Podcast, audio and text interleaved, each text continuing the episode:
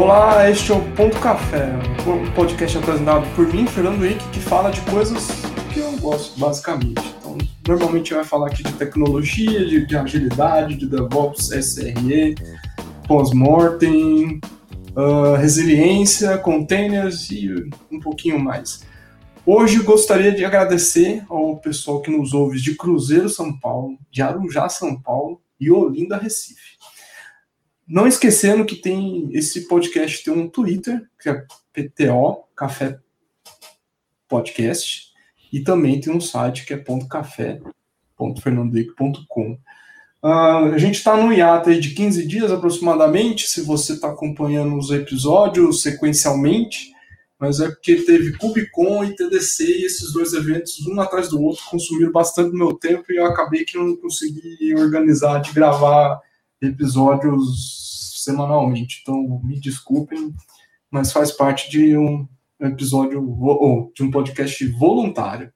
Bom, hoje a ideia é gravar e falar sobre um negócio que eu ouvi de um cara alguns anos atrás, que foi uma palestra sensacional, assim, sobre abstrações. E aquilo eu queria ter revisto algumas vezes, mas as pessoas de eventos, não sei porquê, não acharam que era uma palestra tão boa. Mas, cara, e pessoas, é fenomenal, assim, foi incrível. Então a gente vai conversar um pouquinho sobre o que são abstrações e o que e um pouco da história para chegar nisso, ou melhor, como elas facilitam ou complicam a nossa vida.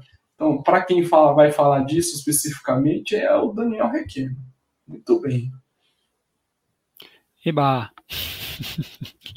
Lá vou eu. Ai, ai. Obrigado pelo convite, Fique, de verdade. Estou nervoso, confesso a você. É sempre assim que fico, seja em palestras, podcasts ou qualquer coisa assim. Mas eu espero não ou gaguejar ou falar alguma besteira, ou ambos, né? Mas eu acho que vai dar certo. Vamos devagar e sempre. A gente fala tudo assim e faz parte da gente, então tá tudo bem. Bom, começando do básico. Quem é Daniel Requena? Olha só, olha só. Eu sou um Ribeirão Pretano, é, é, o Ribeirão Pretense, de acordo com a preferência é, nascido em 1982, olha que beleza, e apaixonadaço por tecnologia, livros, café, mas mais recentemente café. É, e cara, to, to, todo mundo que to, todo mundo que está em volta da, da computação, que se você estender a, aonde você quiser, é o mundo todo, basicamente, né? Mas, mas é, é, é isso, assim, sou um apaixonado por tecnologia pai, primeiro de tudo pai. Tipo, eu gosto sempre de falar assim, primeiro de tudo eu sou pai. Aí depois eu sou todas essas outras coisas, apaixonado por tudo isso que, vocês, que, eu, que eu falei. É, as outras coisas vem, vem, veio antes, né? Mas em ordem de prioridade. Sem dúvida, sem dúvida. Verdade. E essa história de café, você, se eu não me engano, é barista, é isso? Quase eu profissional. Fiz não faço não falar isso porque assim, os, os, os, baristas profissionais vão se sentir extremamente ofendidos. Existe hoje em dia existe uma uma denominação que é não sei onde que ela apareceu que eles chamam de coffee lover, que é a, a, a pessoa que gosta muito de café e prepara várias coisas, mas eu não faço isso profissionalmente. O que aconteceu foi que há uns sei lá quantos anos atrás já, eu fiz um curso de barista mesmo, tipo, de para virar barista, é, mesmo sabendo que dificilmente iria trabalhar numa cafeteria. É, mas eu fiz o primeiro curso, eram dois cursos e eu fiz o, o, o, o, primeiro. Eu acho que eu acabei pesquisando muito e aprendendo muita coisa mesmo depois do curso, mas não posso falar, não. Ainda tô, tô, tô, tô na, me deixo na, na denominação de coffee lover mesmo. Como coffee lover, depois desse curso, você tomou café como antes, nunca é igual, né? Ah, não. Não, é, a, sua vida, ela, ela tem algumas coisas que mudam a vida, né? É a primeira vez que você, a primeira vez que você executou um container e você falou, nossa, eu não preciso mais subir máquina virtual, eu não sei quanto, demorando um absurdo, tirando snapshot de, sei lá, 350 eh, GB no meu disco. É, é a mesma coisa, quando você passa a tomar cafés especiais ou começa a entender o mundo de café, isso acontece com qualquer coisa. É, dificilmente você consegue voltar pro, pro, pro mundo é, é, anterior, né?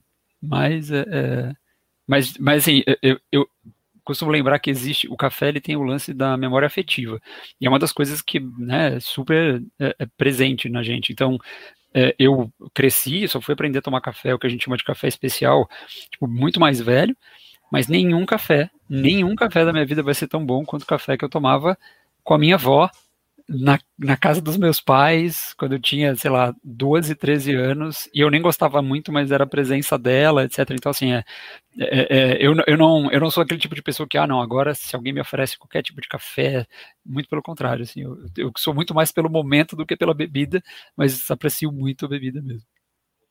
É, eu gosto de café também, mas não, não cheguei nesse ponto seu, não. não eu gosto de tomar. Mas vamos lá. E como é que você começou em tecnologia, hein? Veja só, é, é, eu acho que o, o todo mundo tem uma, tem, todo mundo durante a, quando você tem a sua, a sua personalidade, quando você está construindo a sua personalidade, depois que você vai analisar, você percebe que você já gostava de alguma coisa muito antes de saber que ela existia, né? É, tem fotografias é, minhas com seis anos, mais ou menos, é, do lado de um robô que eu construí inteiro de papelão e sucata, etc, etc, e eu falava que eu ia ser inventor, etc. Isso está registrado, eu não, nunca vou mostrar essa foto porque é uma das coisas mais ridículas do mundo, mas ela é muito ela é bonitinha, mas é, é muito ridícula. E, e, a minha irmã, né, na época que a gente tirava foto e revelava as fotos e demorava, e você tinha que tomar cuidado para não estragar a, a, o, o, filme, etc., ela escreveu atrás, ela escreveu. É, Daniel com o seu robô, aí eu lembro que tinha dado um nome pro robô, e ela escreveu, e tentando ser forte, porque eu tô fazendo assim do lado do robô. e eu era um pau de virar tripa. É, e, então, assim, eu acho que você percebe que você começou ou gosta de tecnologia, gosta de dessas coisas mais makers, etc., desde quando você é muito pequeno, tipo de brinquedo, etc. É, claro que eu sempre fui estimulado a isso, né? Os brinquedos, etc., sempre foram dados nessa. Eh, você pede, mas também tem uma tendência ali de, de querer estimular. Que é inclusive uhum. uma das coisas que eu acho que deveria ser feita, por exemplo, com meninas e etc., justamente para poder ajudar a corrigir o que a gente vê hoje.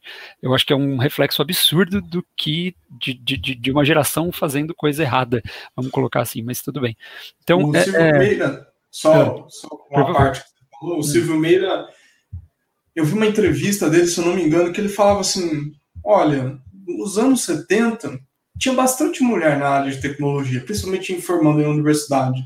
Alguma coisa aconteceu nos anos 80 para os anos 90 que isso se perdeu.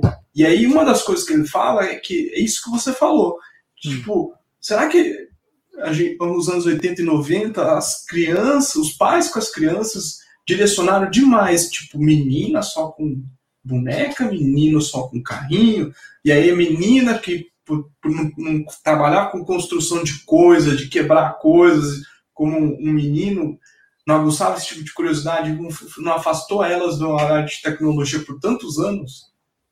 Ah, cara, assim, eu não tenho dúvida disso não. É, é, e, se, e, e, às vezes é inconsciente, às vezes é uma coisa mais. É, é, é, difícil a gente julgar também, né? Tipo, ah, fizeram coisa errada. Cara, tudo tem. Eu acho eu, eu gosto de analisar as coisas de acordo com a época que ela, né? De acordo com, a, com, a, com aquela situação cultural e do tempo. Então, não dá pra gente julgar. Assim, a, sabemos que temos um gap hoje, sabemos que precisamos corrigi-lo, é, e a gente sabe de muito mais coisa. Então, é, é, estimular que isso aconteça cada vez mais, de que todo mundo coloque meninas e meninos para fazer todos os tipos de coisa, porque a, a, recíproca também é verdadeira, né? Tipo, a parte virada, onde é, meninos não são estimulados a parte de, cara, dança e, e, e ser mais sentimental, etc, etc, também é muito nocivo para a sociedade como um todo. Aí já não estou mais falando só na parte de, de computação, mercado, etc.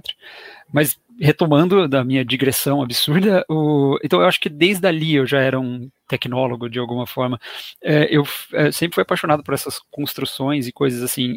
É, eu acho que em 93, se não me engano, eu ganhei um computador, um IBM que já era antigo em 93, era um XT286, muito antigo, tipo, gigante, super pesado. Eu acho uhum. que ele era da IBM porque eu procuro na internet e, é, é, eu não tinha nenhuma referência, e ele e aparece a casca, muito parecido com os IBMs, mas tem que lembrar que se eu comprei esse cara, nos, se meu pai comprou para mim usado nos anos 90, no comecinho dos anos 90, 93, 94, você tem que lembrar que a gente tinha aquela, o fechamento da, a gente ainda tinha resquício da ditadura lá atrás, onde o mercado era de, de TI era fechado, então tinha copycat pra caramba. Então não sei, na verdade, se eu tinha um IBM ou se eu tinha um copycat de um IBM de um 286 XT. Então foi em 93. É, mas a primeira vez que eu trabalhei, olha que maluco, é, quando eu pouco tempo, de, alguns anos depois, quando meu pai eu pedi para trocar o computador, eu consegui trocar o computador, meu computador já veio com modem. E aí é, eu conectava em BBS, etc. consegui convencer meu pai que era importante ter internet em casa, a gente comprou a internet. E aí, quando a minha, eu tinha uma, uma, prima que morava aqui em São Paulo, descobriu, ela falou assim: Ah, é, a minha empresa precisa de fazer divulgação na internet. Você não quer me ajudar? E aí ela ban bancava a linha telefônica e o provedor de internet lá em casa. E eu fazia, mas foi assim, dois, três meses só. E aí você fala, nossa, divulgação, né? Spammer, era isso que eu fazia. Eu pegava e-mails de um monte de coisa direcionada que ela me pedia e mandava uma propagandazinha. É, e aí foi isso, assim, foi como eu comecei de brincadeira e, e de brincadeira também profissionalmente. E como, como você foi cair em infraestrutura, em, em operação de TI? É, eu acho que foi um caminho mais ou menos natural, assim, mesmo ainda criança eu fui fazer curso de informática, né, que era muito mais para é, você aprender a trabalhar, mexer com o computador mesmo do que olhar placas e etc. Isso acho que era um, era um outro tipo de, de curso. Eu já me eu fiquei muito triste o dia que me falaram que eu entrei num curso, eu fui matriculado num curso, e aí eu estava tão ávido, queria tanto fazer o curso de, da, da, da, da empresa lá, né, da, da, da escola, que eu pedi para fazer algumas aulas antes de começar o curso propriamente dito. E aí, a hora que eu fui fazer, eu descobri que no meu curso tinha mudado o conteúdo programático e que não ia mais passar o que era o MS-DOS, era só do Windows 3.11 para cima. Eu fiquei revoltado, porque eu queria terminal, eu queria ver aquilo lá, eu queria digitar, etc. E, o, e aí o, o instrutor ficou chateado, falou, não, tudo bem, faz o seguinte, ó, é, faça as aulas, é, é, de, de, de, DOS, que são as últimas que vão ser ministradas, eu te dou a, a, a apostila. Depois eu taquei fora essa apostila, foi uma pena. Então, assim, é, é, eu acho que essa história do terminal, essa história de, de, de, de querer fazer, fuçar, acho que num nível mais baixo, foi meio natural para mim ir para a área de infraestrutura, assim, de, de configurar, entender parte de redes, desde a, eu acho que desde antes de entrar na graduação, bem antes, na verdade, é, é, eu já tinha feito alguns freelas e alguns trabalhos com isso, com colocar site no ar, etc. Então, é, é configurar com servidor de e-mail, com send e-mail. É, então, é, é, é, eu achei que foi, foi um Configurar usando o M4, cara. O M4, o M4. Exatamente, exatamente. Eu falei, eu não vou nem dar essa referência, porque tipo, vai ser perdida para praticamente todo mundo. Mas o send-mail era aquela, aquela tristeza. E, e aí, assim, mesmo depois entrando na graduação, etc., é, as oportunidades para desenvolvimento são muito grandes, né? Tipo, é, acho que todo mundo é mais estimulado, ainda mais na faculdade que eu fiz, que eu fiz ciência da computação, é bem que um caminho natural. Tanto é que eu me lembro que quando é, eu já trabalhava, já fazia alguns anos, é, teve um cara que veio trabalhar comigo, né, no, no mesmo na mesma empresa, e ele falou: Você é formado em quê? Eu falei: Sou formado em ciência da computação. Aí ele falou: Ué, você é formado em ciência da computação e trabalha com infra? Tipo, ele ficou revoltado, assim, porque eu falei, ah, mas qual que é o problema? E ele, tipo, porque para ele era isso, sabe? Para ele era, ah, cara, se você fez graduação, é, é se você fez graduação, é isso, vai ser, você vai ser desenvolvedor, você vai ter que trabalhar com, sabe, tinha um monte de gente que fazia curso para trainee, né, para entrar em áreas de empresas de tecnologia, etc. É, eu falei, não, cara, eu sempre fui apaixonado pelo que eu fiz e tipo, pretendo ficar aqui, enquanto, enquanto eu ainda for útil, eu ainda pretendo ficar aqui. Muito bom. E curioso, porque na, na, na graduação de ciência de computação tem muita coisa relacionada a desenvolvimento de software, né? Sim. E aí, Sim. quando você, no final dos anos 90, metade, até metade dos anos 2000, programação em infraestrutura não era um negócio tão corriqueiro, exceto se você desenvolvia software para infraestrutura. Ah, sim. Sim, é, é, é, é, verdade. Ou seja, mas, ah, mas aí estaria desenvolvendo numa camada bem baixa mesmo, né? Por isso que é, é depois em vários congressos que eu fui participar, tanto enquanto eu fazia graduação, eu depois já de já tá no mercado de trabalho, o quando eu perguntava pro, por exemplo, eu fui num, num congresso uma vez que o pessoal da, da Zen estava lá e quando eu quando eu fui conversar com eles, eu, um dos engenheiros lá, eu falei, cara, você é formado em que? Ele falou, você é formado em ciência da computação. Aí eu falei, ah, legal, qual que é a sua base de hardware? Porque ele era desenvolvedor, ele desenvolvia a parte do hypervisor, né? Que, que dava o boot no, no, no servidor, para depois chamar o kernel do Linux e aí entrar. Essa parada é muito doido. Do Zen é, é muito é, e, e, o cara era um dos desenvolvedores que tinha código lá, era código, tudo código C, com bastante assembly ali. E eu falei, ah, mas a sua formação é de ciência da computação? Ele falou, é, de ciência da computação. Eu falei, mas a sua faculdade deu muita ênfase em hardware? Ele falou, deu. Então, é, é muito comum, na verdade, a galera de engenharia da computação ter essa pegada, mas ciência da computação também tem, tem isso, mas a minha graduação não tinha tanto foco assim em, em hardware. Era mais difícil. E hoje, infraestrutura tem bastante coisa que está relacionada à programação.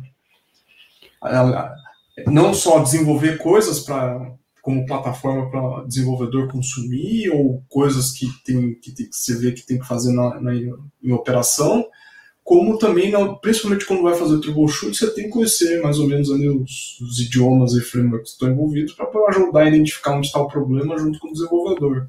Uhum. É, nesse contexto, para você, como eu pergunto geralmente para quem está aqui, programar é só programar?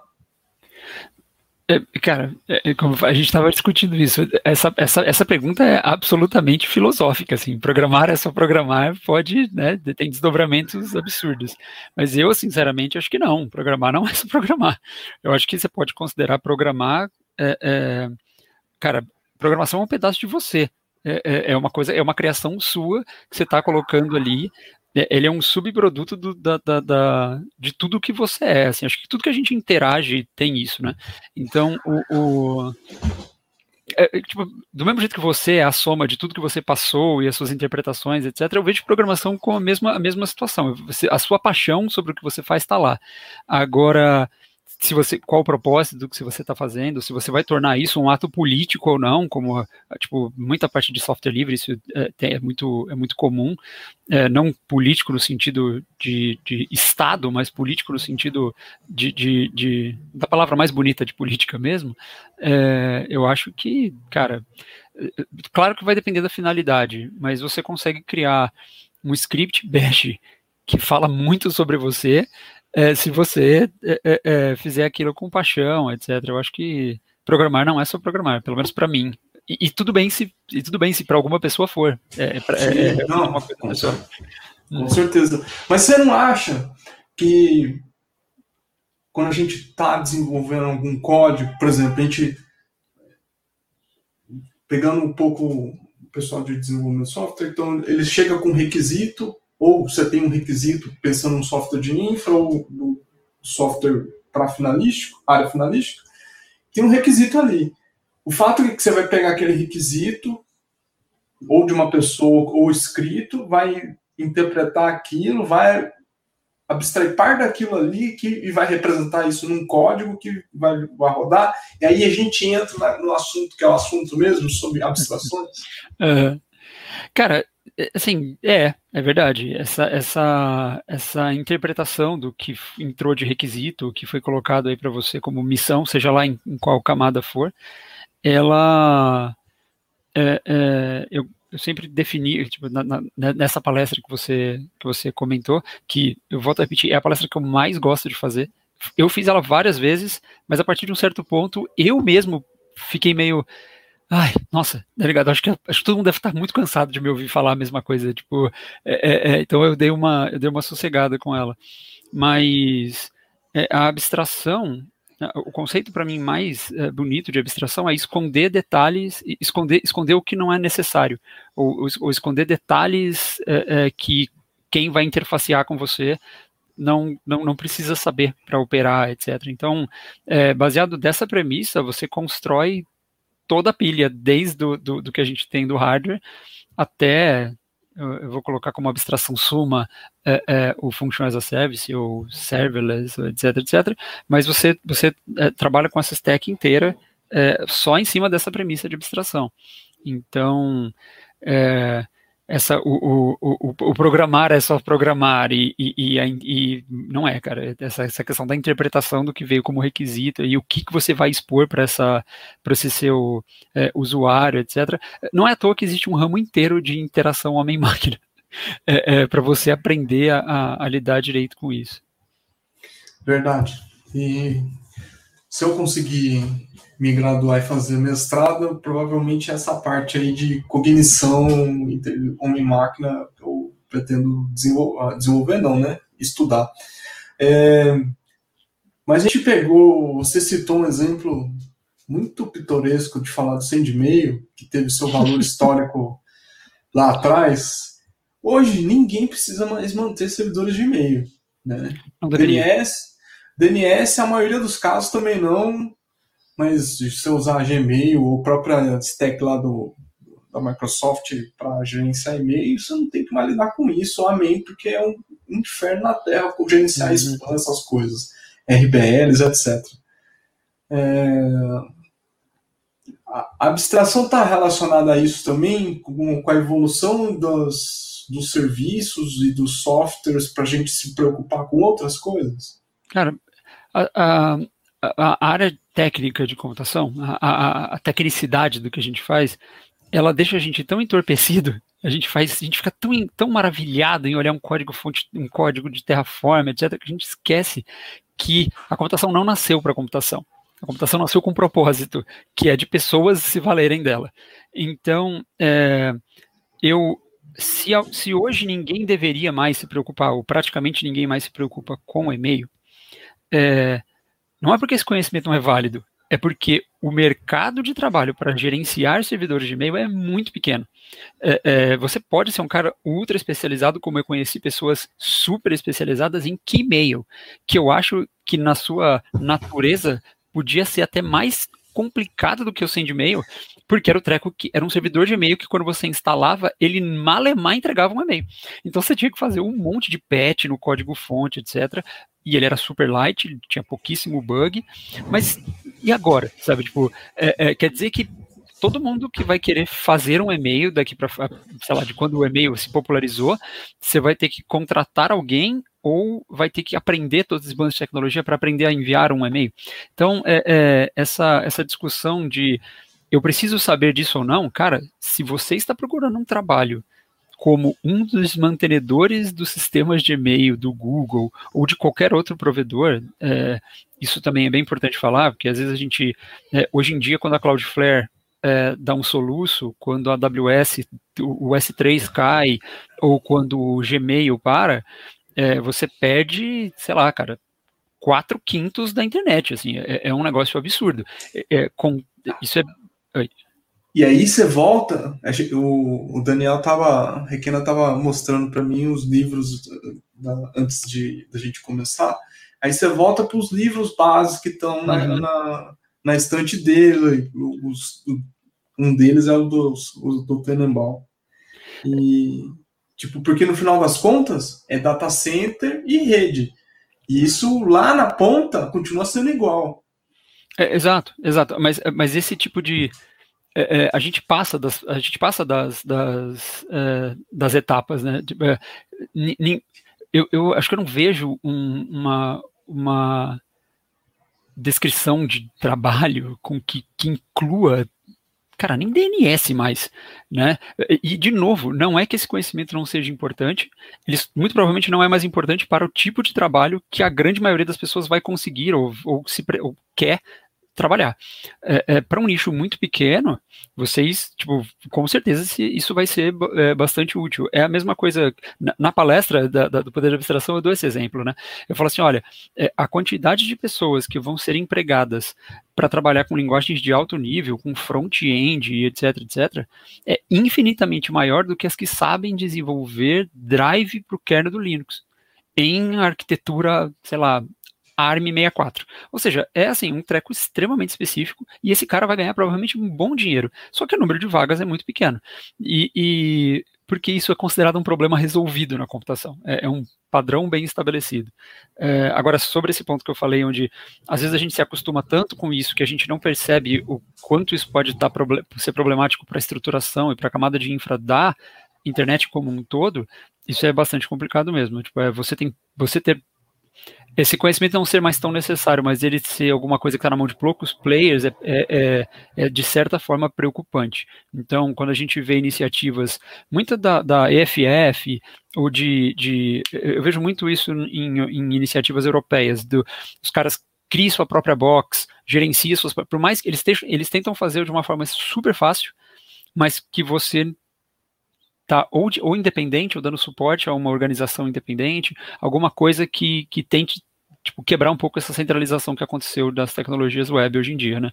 Mas, cara, existem problemas já resolvidos. Se você não, não, não está procurando esse tipo de nicho de emprego, não se preocupe mais com isso. E esse exemplo que você falou de a gente ficar mergulhado e às vezes esquece, acho que um, um exemplo, uma forma prática disso é a paranoia de todo mundo tentar entender como o Kubernetes funciona.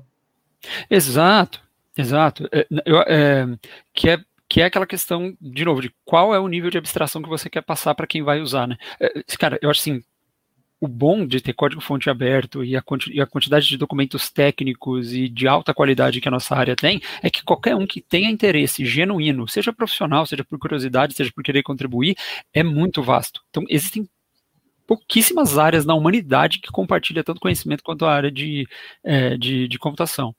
Mas é, é, o quanto é, é, igual aquela história de hoje em dia você consegue com quantos cliques ou às vezes sei lá pouquíssimos cliques e nada mais, nem mal mais digitar textos, você consegue colocar um site vendendo coisas na internet. É, imagina, né, se tivesse que fazer isso nos anos 90 ou no começo dos anos 2000. É a mesma coisa. É, a partir de um certo ponto, você não quer mais que o seu desenvolvedor ou que o seu cliente, etc., saiba nem que, cara, não interessa para você que está rodando no Kubernetes. Eu vou te entregar de um jeito onde, ó, você precisa preencher três ou quatro campos e seguir padrões, que aí ajuda bastante. E, e, e segue a vida, sabe? Não precisa se preocupar com isso. E, e é, não precisaria mesmo, né? Tipo, de todo mundo ter que saber todos os detalhes do Kubernetes. E, mas você acha que essa questão da gente ter abstrações e resolver coisas, resolver coisas, gera outros tipos de problemas? Por exemplo, hoje tem um, uma, um debate, por exemplo, containers nos anos 80, 90 e 2000 era considerado hum. um negócio defasado comparado com o Zen. Zen, KVM, KVM hum. vem depois, mas Zen, quando apareceu, foi um negócio de louco, assim, mudança de paradigma. Aliás, a internet hoje não existiria se não fosse ele. Verdade. É, mas, por outro lado, essa parte de trabalhar com microserviços e com essas coisas tão fragmentadas aumenta uma complexidade de gerenciar e você correlacionar coisas muito maior do que é, era tipo cinco anos atrás. Exato a complexidade subiu para a ponta, né? É, é, é, os problemas já resolvidos de certa forma em infraestrutura, redes, etc., eles migram, porque a natureza do que a gente faz, eu sempre falo isso, a natureza do que a área da computação faz é muito complexa.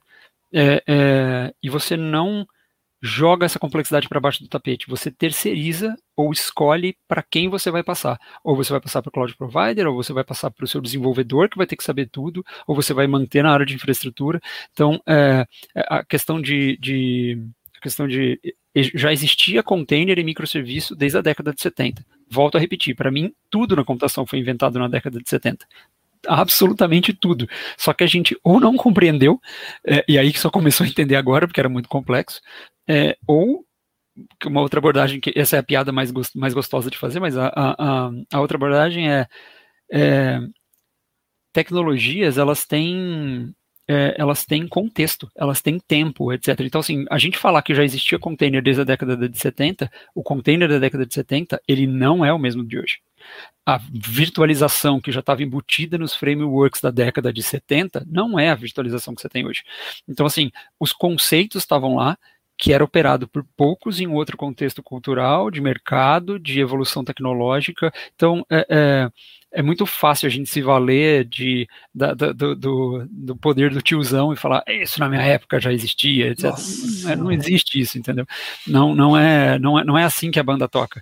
Então, o, o a questão Agora, a próxima onda vai ser a história do serverless, é, ou do, do Function as a Service, onde é, a galera vai provavelmente bater pra caramba, é, e, e, como, e como bate, e, cara, talvez, e isso é totalmente chute, ele realmente seja o próximo passo evolutivo de abstração. Talvez seja.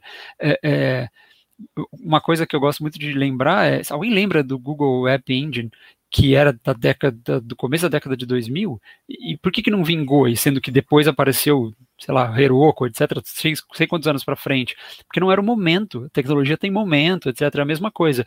É, talvez o serverless agora é, exista muitas barreiras, cara, em termos, sei lá, pode ser desde cultural, várias coisas assim eu acho que mais para frente, pelo menos o conceito, alguém vai falar, não, mas espera isso, em 2020, 2018, 2017 já existia. Fala, já existia, mas tudo tem que ver, você tem que olhar o contexto em volta. É como, como olhar Napster e Spotify. Exato, exato. São, são, são, são, são similares muito parecidos, parece que um deu origem para o outro, mas não é exatamente a mesma coisa. Eu lembro que uma vez eu vi sobre música, o pessoal falando assim: você pode falar que Helter Skelter foi, foi o primeiro dos Beatles, foi o primeiro é, é, heavy metal? Hum, pode, mas ah, não era exatamente. E heavy metal aparece depois. Então é, é, mais ou menos a mesma coisa. Tudo, tudo, tudo, todo mundo bebe de uma fonte. E, e isso não significa que a fonte inicial estava certa completamente adaptada para os dias de hoje.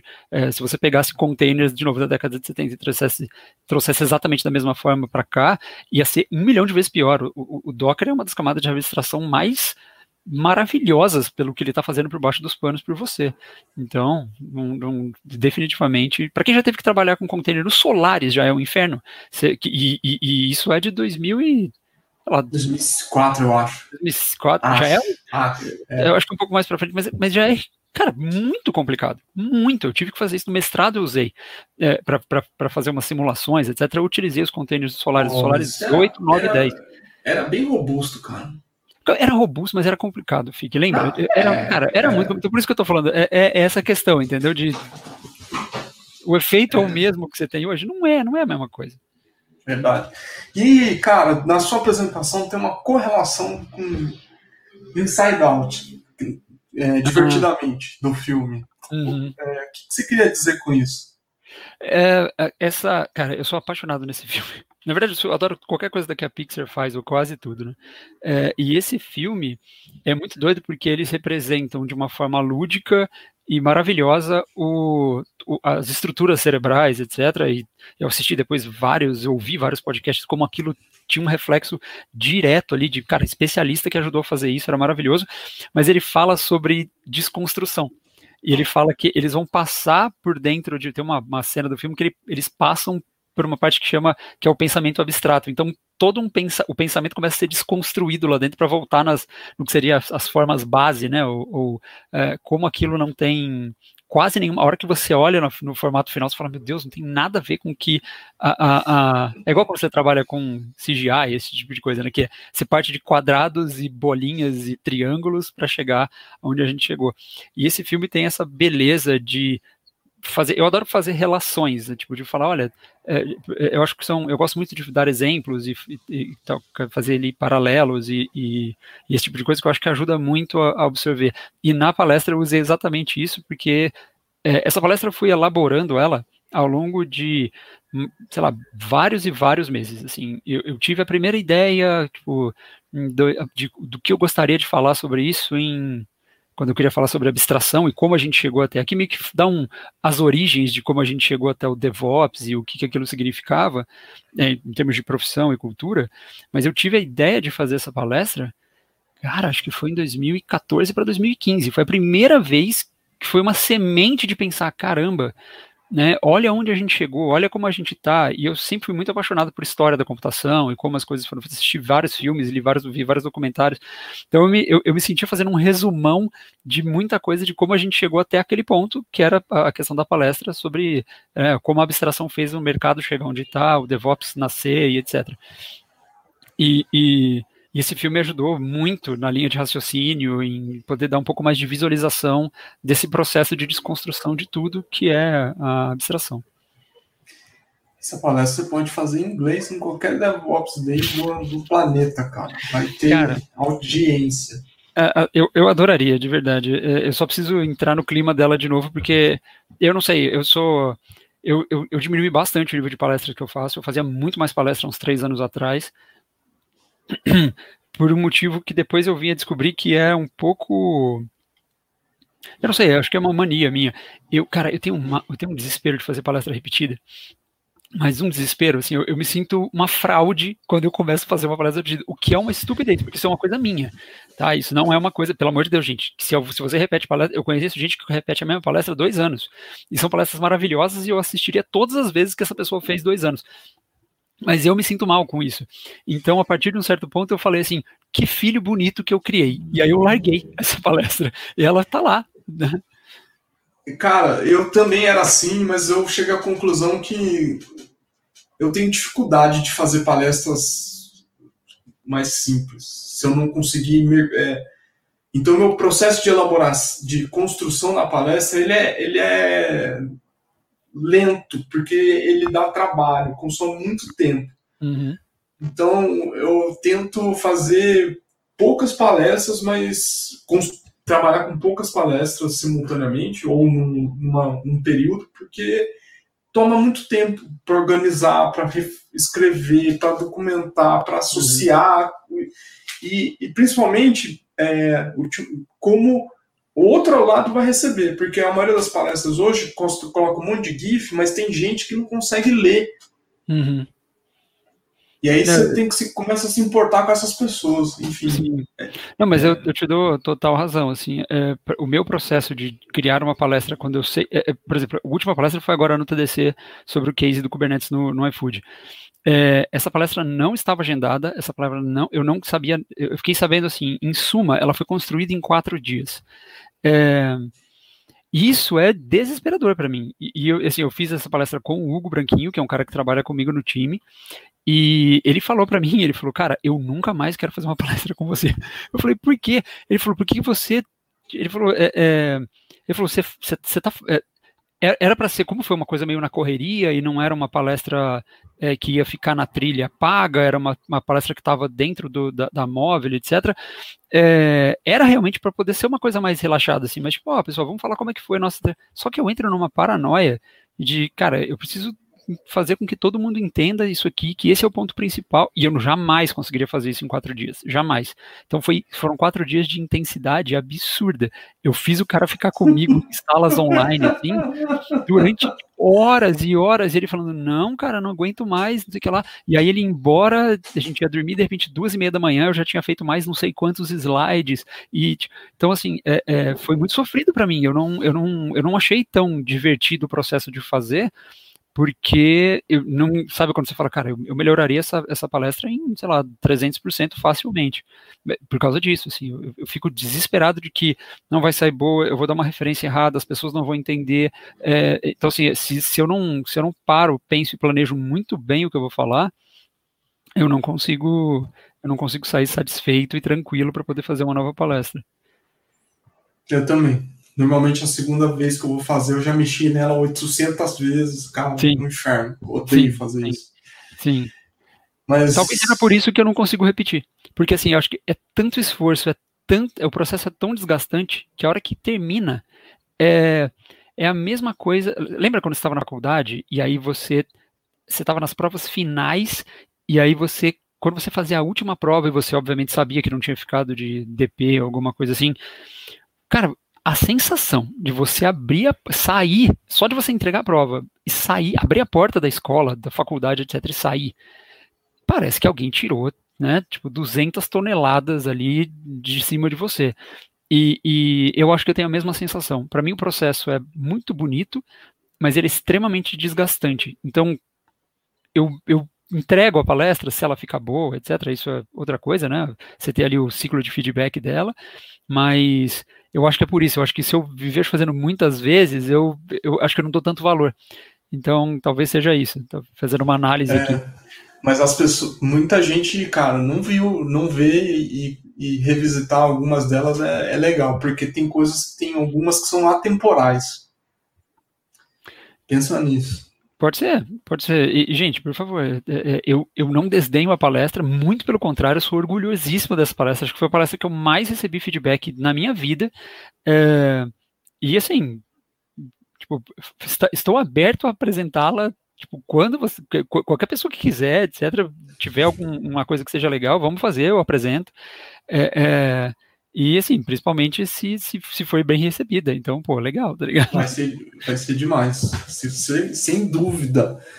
O... Cara, como é que você vê hoje a área de, de, de operações de TI no, nas empresas? Como, é, no sentido de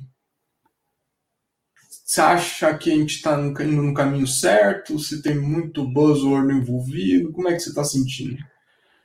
Ah, assim, a, a, programação orientada a buzzword ou a infraestrutura orientada a buzzword é, acho que é natural acontecer. Não, não acho que seja errado, inclusive, quando você pega aquelas curvas lá, né, curva da hype, e quando a tecnologia vai se, vai se estabelecer, quem estava já na hype, querendo ou não, vai ter um, um, um, platô ali muito mais tranquilo por ter já sofrido durante um tempo, mas é, é, eu, eu, acho, eu vejo hoje com bons olhos, assim, eu acho que eu, eu vejo muito é, em, no lugar onde eu estou trabalhando no iFood, a gente tem acho que um cara júnior a gente só tem um. Então, a maioria, tipo, acho que tem dois plenos, o resto é tudo sênior especialista.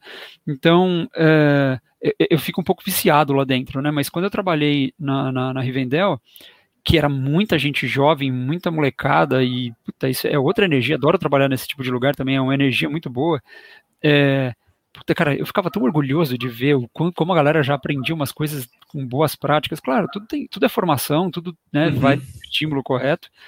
É, eu só espero que as empresas estejam realmente investindo nessa formação e, e, e para dar essas bases boas desde do, do, do, do, começo, assim, mas eu acho que a gente está numa vibe boa, assim, eu não, não, não tô, eu não sou muito crítico, eu não sou crítico da, do momento que a gente está, e sou otimista, sendo bem sincero, sou bastante otimista. É, tanto porque eu sei que a gente ainda vai ter bastante oportunidade de crescimento, porque é um mercado a ser explorado assim por muita gente, e eu acho que no Brasil isso é bastante importante que aconteça, está acontecendo cada vez mais, é, é, para ser cada vez mais plural. Então, é, é, eu sim, sou extremamente apaixonado, eu acho que ainda tem muita coisa para evoluir. É, se a gente pegar por grau de maturidade das empresas, o que a gente vê quando a gente chega como uma conversa, etc., gente, é, todo mundo tem coisa que esconderia se possível. Todo mundo, todas as empresas de todos os tamanhos, assim, não se preocupem com isso, sabe? Tipo, tem coisa que eu olho às vezes que a gente está desenvolvendo no iFood que eu falo, meu Deus do céu, tipo, por quê? Porque tem contexto, porque acontece, porque ninguém olha, porque e acontece. Então, assim, é, é, eu acho que é aquela história de, ah, o DevOps já é passado. Cara, acho que para algumas empresas, etc., é, já é uma coisa absorvida, onde não se nem precisa se discutir mais. Cara, tem outras que você olha e fala, meu Deus do céu, isso aqui está na década de 70. E não no bom sentido, porque na década de 70 foi quando foi tudo criado, né? Mas assim, de, de gerência, de cultura, de tecnologia, de bateção de cabeça, sabe? É, e é tudo, tudo é cíclico, então não. não eu, eu, eu sou otimista, assim, eu, eu, mesmo que seja na hype. Você acha que essa, esse processo nosso aí de, de cada vez mais abstrações, a gente vai chegar um momento que o pessoal vai falar eu não gosto do termo, mas enfim, no ops. Hum, eu acho que nunca, nunca no ops. Mas é, é assim, é, é, quando você fala nunca, olha a responsabilidade de falar nunca, né? Não é isso que, eu, o que, eu, que eu quero dizer é o que é um sysadmin da década de 90 e 2000, o que é um sysadmin hoje, porque, assim, gente, eu sempre me defini, sempre vou me definir como um sysadmin. A, to, qualquer rótulo, qualquer forma que você que, que se coloque é, para mim é é válido, não tem problema nenhum. Mas o que você faz por baixo dos panos é sempre a mesma coisa, só que ele está de acordo com a tecnologia que você está usando.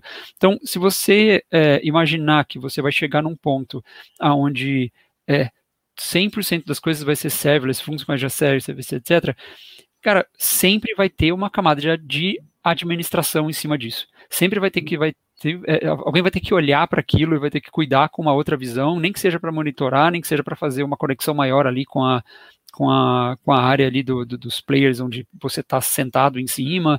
Eu acho que sempre vai ter, mas mudou do mesmo jeito que mudou quando eu comecei na profissão até hoje. Vai mudar.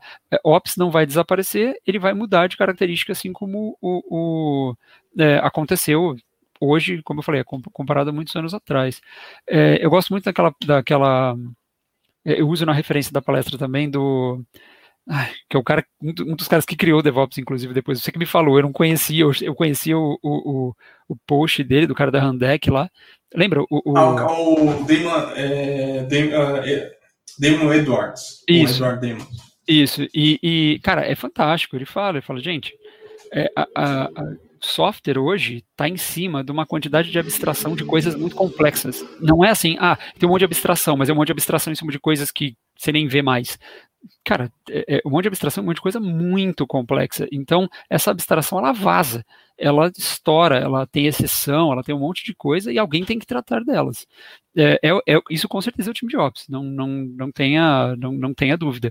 E quanto mais camadas você vai colocando, pode ser que algumas camadas lá de baixo podem realmente começar a ficar mais transparente. Mas, assim, muda a característica, mas o time de Ops continua continua lá. Tem, tem uma, uma, Ah, que eu não vou lembrar, eu teria que pegar o, a referência, porque eu não lembro. É, eu fiz um. Eu, eu, fiz uma palestra que chamava A Arte Perdida de Administrar Sistemas. Ah, e, eu lembro dessa apresentação. Muito boa. E, cara, essa, essa apresentação eu tive que tentar definir o que era ser um sysadmin é, um sysadmin, né? E, e, eu lembro é que eu não quero estourar o seu tempo, fique, mas não, tá, abri ela aqui. Super, super Deixa eu ver. Que, cara, eu nem lembro mais a frase que eu fiz, mas eu fiquei tão não, orgulhoso. Quando você tá procurando aí, tem uma coisa é. que, você, que o Demon Edwards falou e você tá mencionando aí que me lembra muito sobre incidentes. Normalmente é. quando o pessoal vai fazer post-mortem, e eu até conversei com um cara, o cara me, veio me falar comigo, você, ah, você, como é que é o pós-mortem? Eu expliquei como é que foi o, o processo de pós-mortem onde eu trabalhei. Hum. Aí eles falaram falou assim: ah, a gente automatizou tudo. Eu falei, cara, pós-mortem não dá para automatizar algumas coisas. Não, é, então, porque a parte, a parte humana de entender os contextos e, e principalmente quando é complexo assim, cheio de abstração que é uma cadeia de vários eventos para gerar um incidente, uhum. isso aí essas ferramentas não dão. Se você não tiver alguém para olhar e, e, olhar às vezes para além das ferramentas, porque às vezes a, a, coisa aconteceu, o ofensor primário lá, o primeiro, ele está fora do teu monitoramento, por mais uhum. robusto que ele seja. É, e, e, assim, como é que você vai fazer para. Tem, tem muita coisa que às vezes é decisão, ah, uma decisão política ou uma decisão de, momentânea que acabou resultando, porque a causa raiz né, tipo, tecnicamente falando, a gente sempre vai acabar achando. Mas ela não necessariamente é única. Cara, eu acho bem complicado falar que deu para fazer, deu, deu para automatizar pós-mortem. É, é, essa, essa palestra que eu fiz do, da arte perdida de administrar sistemas, eu falo bastante do Mark Burgess, que é um cara que é, é foi o primeiro cientista. Oi. Não, não, pode falar. Eu sou Ele... fã desse cara. Sim, o Burgess ele é um cara fantástico, assim, se não me engano ele é físico de formação, etc. A história dele é maravilhosa sobre como ele se envolveu com a administração de sistemas, e ele é um dos primeiros caras que deu voz à administração de sistema como ciência. Então, assim, ele é o cara que na eh, na ACM, né, lá da, da, da Association for Computing Machinery, foi ele que criou uma coluna exclusivamente que fala sobre é, DevOps, que fala sobre administração de sistemas, e ele inclusive define matematicamente várias coisas em relação à administração de sistemas, mesmo ele falando que a partir de um certo ponto não tem como definir, que você tem várias ali é, é, é, sistemas não controlados, ele tem toda uma teoria ali falando, olha, a partir, eu tenho que assumir algumas coisas aqui, né? E ele tenta definir o que é administrar sistemas e ele mesmo fala, é super difícil de definir. E aí eu falei, cara, se eu tivesse que eu tentar dar uma definição super simples, eu até tô dando, tô dando aspas de mim mesmo, porque eu tô lendo, faz tempo que eu fiz essa palestra. Eu escrevi assim, ó, eu provisiono e mantenho sistemas com o mínimo de mudanças possíveis, enquanto prepara suas próximas atualizações, sempre preparado para restabelecê-los rapidamente em caso de falha uma, quando eu terminei de fazer essa palestra, eu fui mal interpretado por algumas pessoas falando assim, tipo, ah, quer dizer que é isso que você faz, né?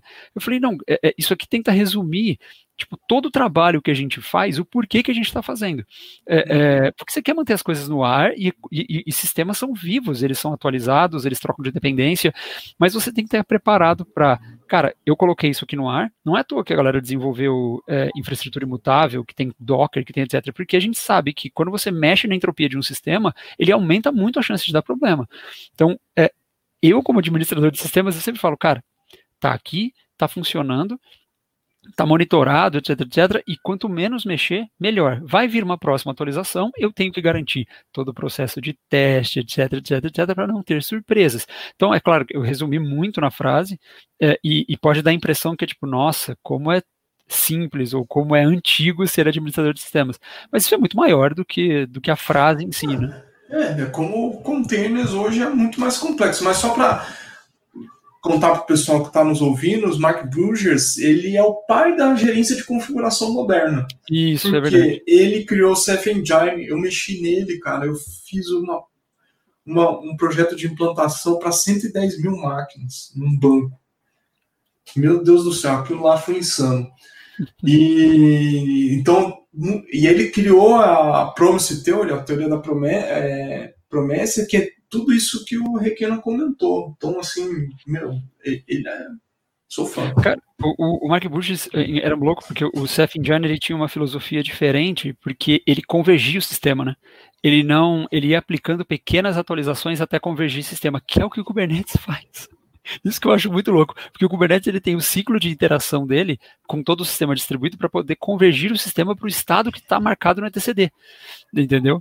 É, é, é, claro que tem toda ali tem várias coisas que são muito mais atômicas do que o CF Engine faz, etc. Até, mas, a, até a definição do Kubernetes ele faz assim, lá na documentação a gente vai, os vários sistemas aqui eles vão tentar fazer tudo possível para chegar no estado desejado, como a Promise Theory diz lá do. Exato. Do exato. Exatamente. É bem isso. É, é, exatamente a mesma, a mesma base, né? Tipo, por isso, para você ver como quando a gente desconstrói, você sempre sai de um ponto de origem de alguém que era um cara, uma, uma, uma tecnologia, um, um, profissional, um professor, uma professora, uma pesquisa que deu a origem da base. Agora, não significa que é a mesma coisa hoje.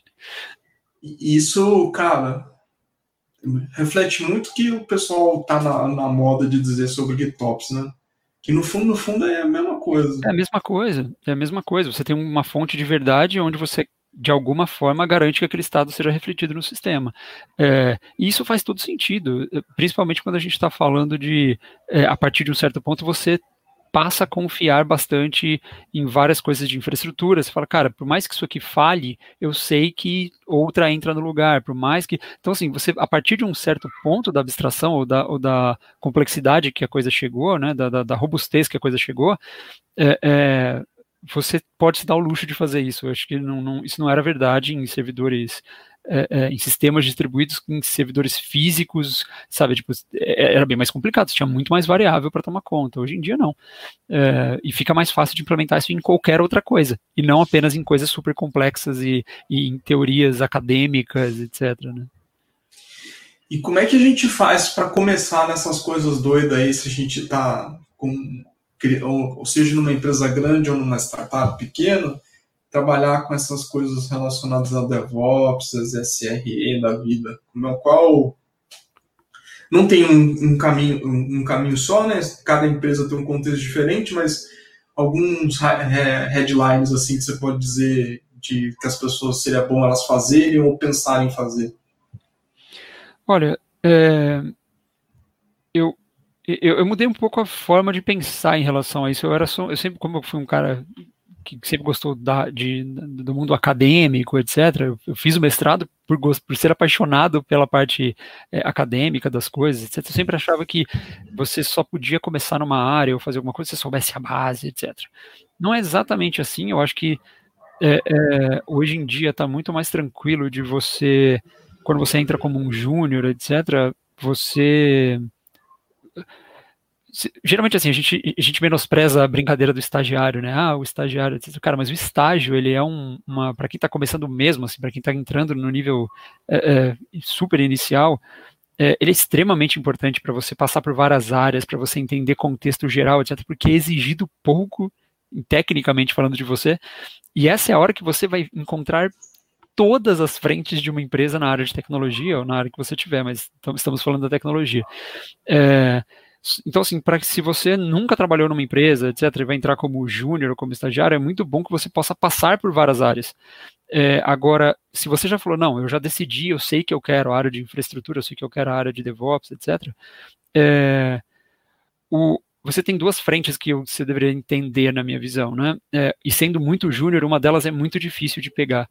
É, a, a, parte ferramental, porque a parte, a parte ferramental, cara, tem, eu posso falar 200 ferramentas aqui, desde ah, vamos falar de Docker, vamos falar de Terraform, vamos falar de AWS, vamos ou, ou, qualquer cloud provider, vamos falar de um sistema de gerência de configuração, vamos falar sobre Kubernetes. Aí a gente tem todo, isso aqui tem um, um, site muito bom, que eu vou passar a referência depois, porque eu não lembro agora, mas é como se fosse o é, DevOps Roadmap, alguma coisa assim, que é exatamente um monte de árvores decisórias é, em relação a que tipo de frente você deveria estudar, dependendo do que você quer fazer.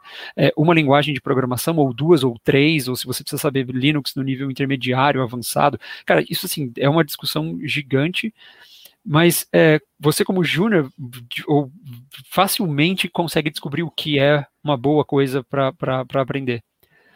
O braço cultural da parte de DevOps, etc, etc, é a parte que é um pouco mais complicada, porque você a, a, cultura só na teoria, sem ter a vivência, é muito fasa.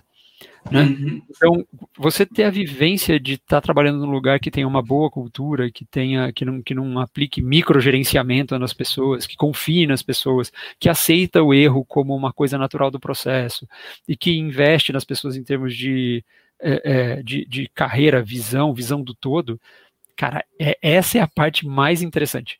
Porque Ferramental a gente aprende. Tem gente que tem facilidade em ser desenvolvedora, tem gente que tem facilidade na parte de redes de banco de dados, de não sei o que, várias coisas. É, e você, para a parte técnica, não tem o que fazer. É sentar a bunda na cadeira e ler e fazer exercícios práticos e, e meter a cara e sair da zona de conforto, fazer alguma coisa que você não sabe fazer e, e, e, e, falar, me dê uma oportunidade para fazer isso aqui. Eu recentemente tive que fazer isso é, na, na, numa parte de camada 7, roteamento de camada 7, etc. Fiquei extremamente feliz por falar, meu Deus do céu, olha, eu aprendi isso aqui e, é, e é, muito divertido. Acho que essa é a parte que, é, se você é uma pessoa apaixonada por tecnologia, computação, etc., você vai fazer com o pé nas costas. Assim, é super fácil de, de, de, de conseguir ali insumos para isso.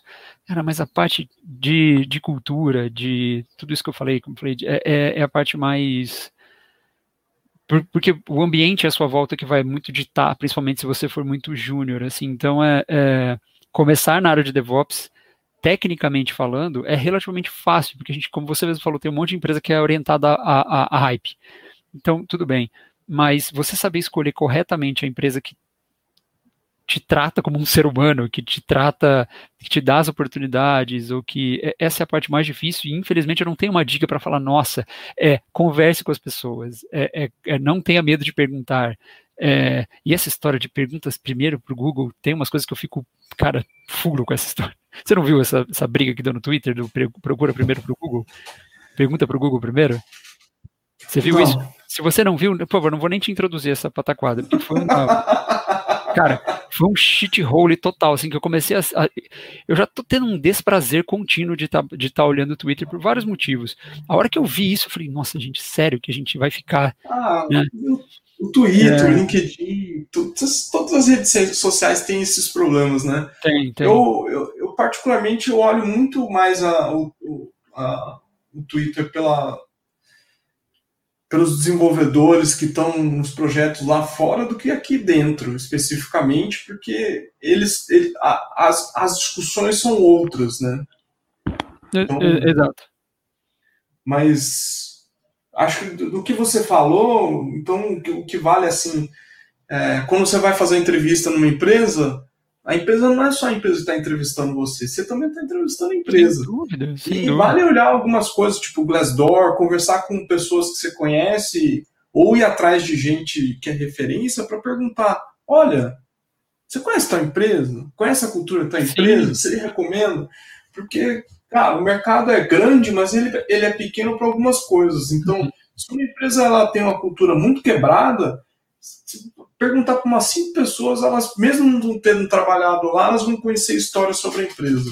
Sim, sim. É, é, a gente acha que, que, a área é muito grande, mas é um nicho absolutamente pequeno comparado com várias outras. É porque, como tem mais emprego, etc., realmente ele foi crescendo.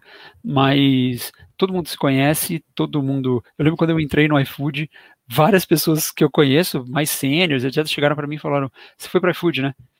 Eu, é, fui pensando, nossa, eu ainda não contei para ninguém, né? E aí, fulano de tal, não vou citar nomes, fulano de tal mandou um e-mail, mandou uma mensagem num grupo X, que só tem uma galera, tipo, velha de guerra e não sei o que lá, e perguntou de você. Então, assim, mano, a galera se conversa de, ah, essa pessoa, eh, a empresa faz isso e você tem que fazer sobre a empresa. Eh, e eu acho natural, sabe? É, a gente estava conversando quando a gente foi é, entrevistado é, pelo, pelo Guto, né? Quando a gente estava sobre cara, uma pessoa, é, dependendo, principalmente quanto mais sênior ela for, quanto mais pessoas ela impactar, uma pessoa pode destruir uma equipe, pode arrebentar com a, com a, vontade de outras pessoas ficarem no trabalho. Então, eu acho natural que um gerente, etc., vá perguntar sobre a sua cultura, sobre né, o quanto você é, é, consegue fazer e vice-versa. Você pode estar super empolgado, super deslumbrado com alguma é, é, é, proposta financeira, alguma coisa assim, e aí depois, depois de dois, três meses, quatro meses, às vezes até menos, você se arrepende amargamente de ter trocado de emprego porque você não se informou direito sobre cultura, sobre time, sobre estilo de liderança, é, sobre tudo isso que a gente falou, né, sobre o, o, que é o que é errar nessa empresa e, e tudo, sabe? Eu acho coisas que você só vai aprendendo, se ninguém te fala, você vai aprender só na panrada, e aí é, é para se, se ferrar mesmo. Verdade. Bom, para as finais, considerações finais, para a gente encerrar esse papo, que daria mais já, umas 800 horas, a gente, é. pode, a gente pode retomar outro assunto qualquer hora aí. Boa, boa. É... Você quer fechar com alguma coisa específica, cara? Alguma coisa específica. Olha, você não tá falando da dica, não, né? Não, depois a gente fala ali da dica. Então. Tá bom, tá bom. É... Deixa eu pensar. Ah, olha, eu acho que eu falaria sobre. É... A área é promissora sabe, tipo, a área de computação, seja ela em qualquer frente que você esteja trabalhando, de data science, que eu acho que é uma das últimas hypes, se é que já não tem outras de inteligência artificial, machine learning, etc., até front-end, que para mim é mais complexo do que qualquer coisa que eu já tenha visto na computação. Eu também acho. Tá? Eu acho uma palhaçada quando o povo começa a falar é, é, tem umas, umas, brincadeiras sobre o pessoal. Tem um monte de gifzinho na internet de um, um, um, um cara de back-end digitando no teclado, desesperado, fazer lá, e um cara de front movendo uma caixinha para o lado. Assim, eu falo, cara, isso é de uma mentira tão absurda que eu, eu até eu não sei ler código front-end, eu tive pouquíssimo contato, mas não interessa em que parte da computação que você está, é, é, a gente. É, acho que isso que eu falei logo no lá, lá no começo é lembre que você não faz tecnologia pela tecnologia.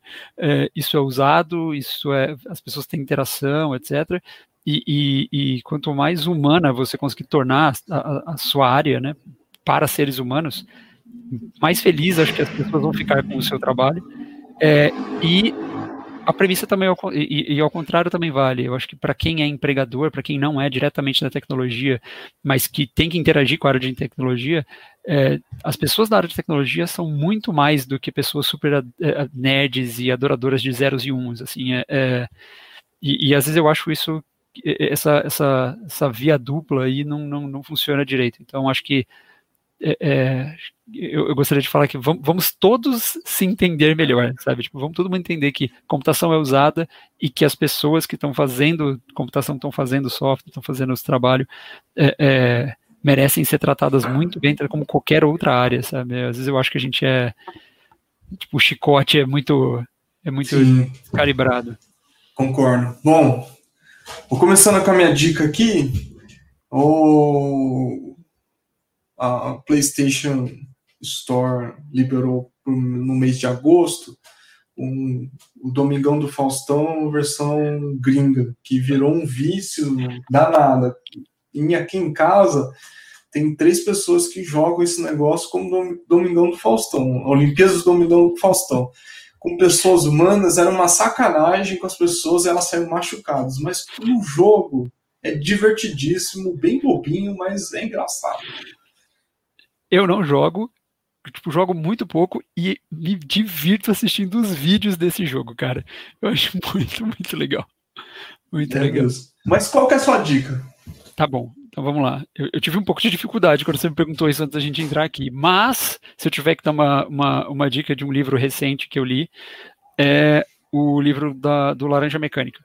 Cara, eu tipo, fiquei eu, eu, fiquei, eu não vou conseguir repetir todas as, as gírias, drugs e etc. que acontece, porque esse livro é, é, é, difícil de ler, porque se você, no começo, porque é muito doido, porque ele é uma tradução, obviamente, mas existe um dialeto que é uma mistura de gíria dos anos 80 é, inglesa com é, é, é grupos punks dos anos 80 da Rússia.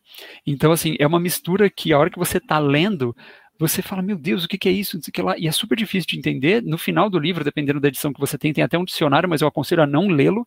Tipo, não olha isso, é, sai, é, começa a ler, porque o, o, o autor quis que você. É, é, inclusive, o autor é alguma coisa Buge, se eu não me engano. Ele. Ele.